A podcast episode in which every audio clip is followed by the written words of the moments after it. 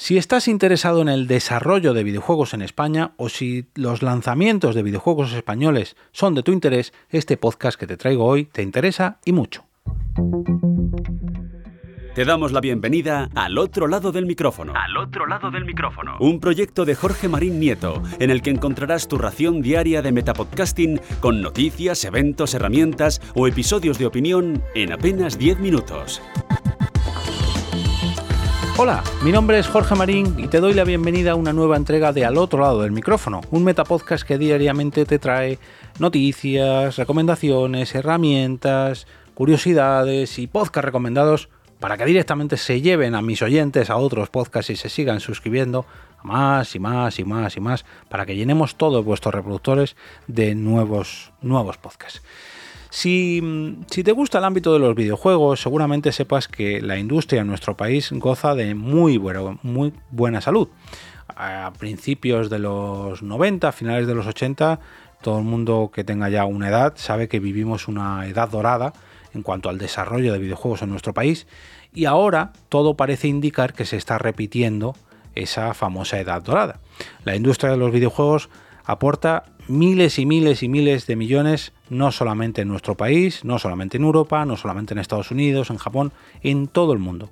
A día de hoy es una de las industrias más fuertes a nivel global, aporta muchísimo dinero y el desarrollo de videojuegos es una de, las profesiones eh, más demandadas entre, entre el público, voy a decir juvenil, pero ya no tan juvenil, porque eh, no solamente es desarrollar como tal, eh, picar código o aplicar eh, nuevos motores eh, que haya lanzado la industria, ¿no? Es el diseño de videojuegos, es la composición musical, es el diseño artístico, es el marketing, es el podcasting de videojuegos también, comunicación sobre videojuegos, prensa de videojuegos, en fin, es una industria, ya digo, que aporta mucho, pero que mucho dinero, que tiene muchos, pero que muchos puestos de trabajo.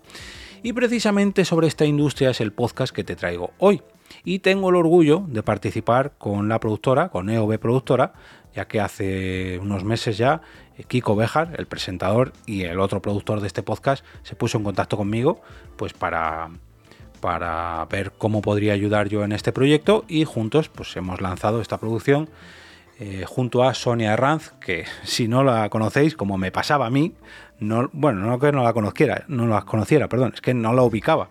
Sonia Herranz es probablemente una de las personas más importantes de la prensa de videojuegos de nuestro país desde que nació la prensa sobre videojuegos en nuestro país. O sea, es la famosa Teniente Ripley y ha escrito en, multitud de revistas eh, sobre, sobre videojuegos y seguramente si estáis metidos en el mundillo la conozcáis. Otra cosa es que no la ubiquéis como me pasaba a mí, pero cuando me enteré de que era la Teniente Ripley dije, ah, me callo. Y ahora ya que edito sus podcasts y la conozco un poquito más, la escucho ahí entre bambalinas, eh, la verdad que me cae genial y ojalá tenga la oportunidad de conocerla en persona pronto. Eh, además de Kiko y Sonia, tenemos la participación. Está dividido, perdón, está dividido el podcast en digamos, dos, no secciones, sino dos, dos tipos de programa.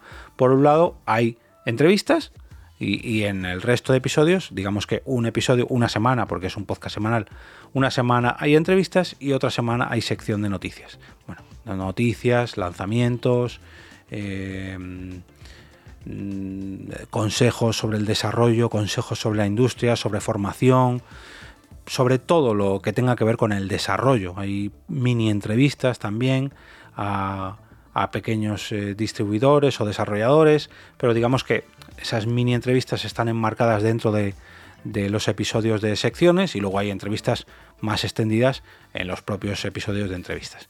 Decía que en estos episodios de secciones y noticias eh, te contamos con la participación de Daniel Sánchez, de Paloma Aragón, de Victoria Calvo y de Leonardo Gualda junto a Kiko y Sonia, que son los presentadores habituales. Ya digo, todas las semanas, todos los viernes, hay una nueva entrega de Talento en Bruto.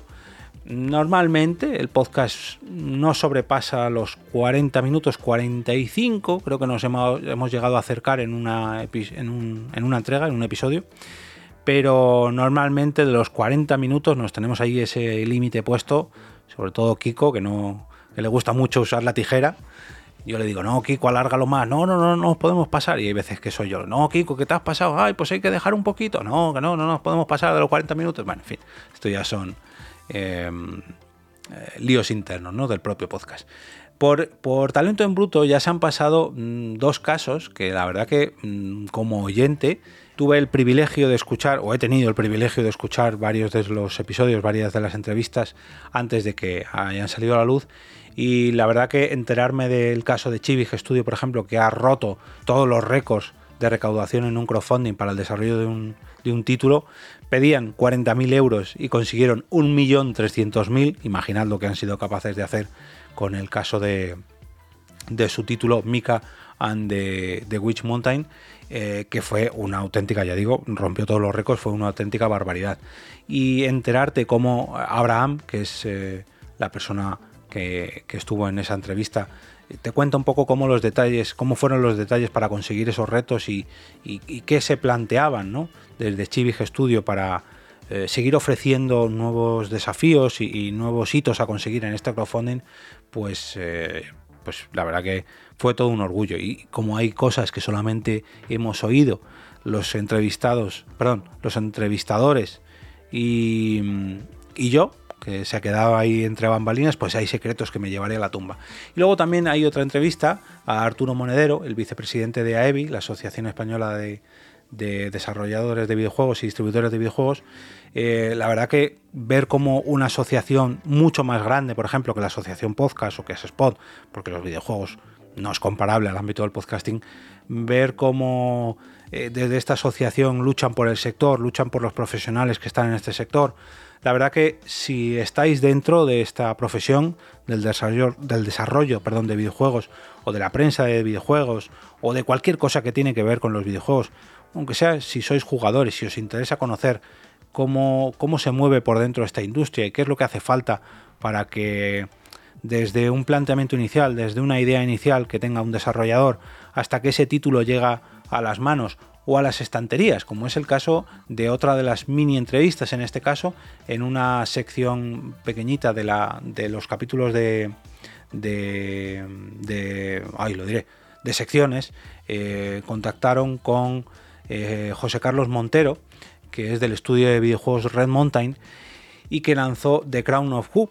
Y cuenta, entre sonrisas, cómo fue la experiencia de ver por fin en un centro comercial tu título, tu videojuego, al lado de otros grandes títulos como The Good of War o de Hogwarts Legacy, o en fin, ver cómo un videojuego español está en las estanterías de cualquier centro comercial, siendo el propio desarrollador de, ese título, pues tiene que ser la leche. Es como si yo viese mi podcast, pues, pues no sé, diría en el top 3 de iTunes o de, Spotify.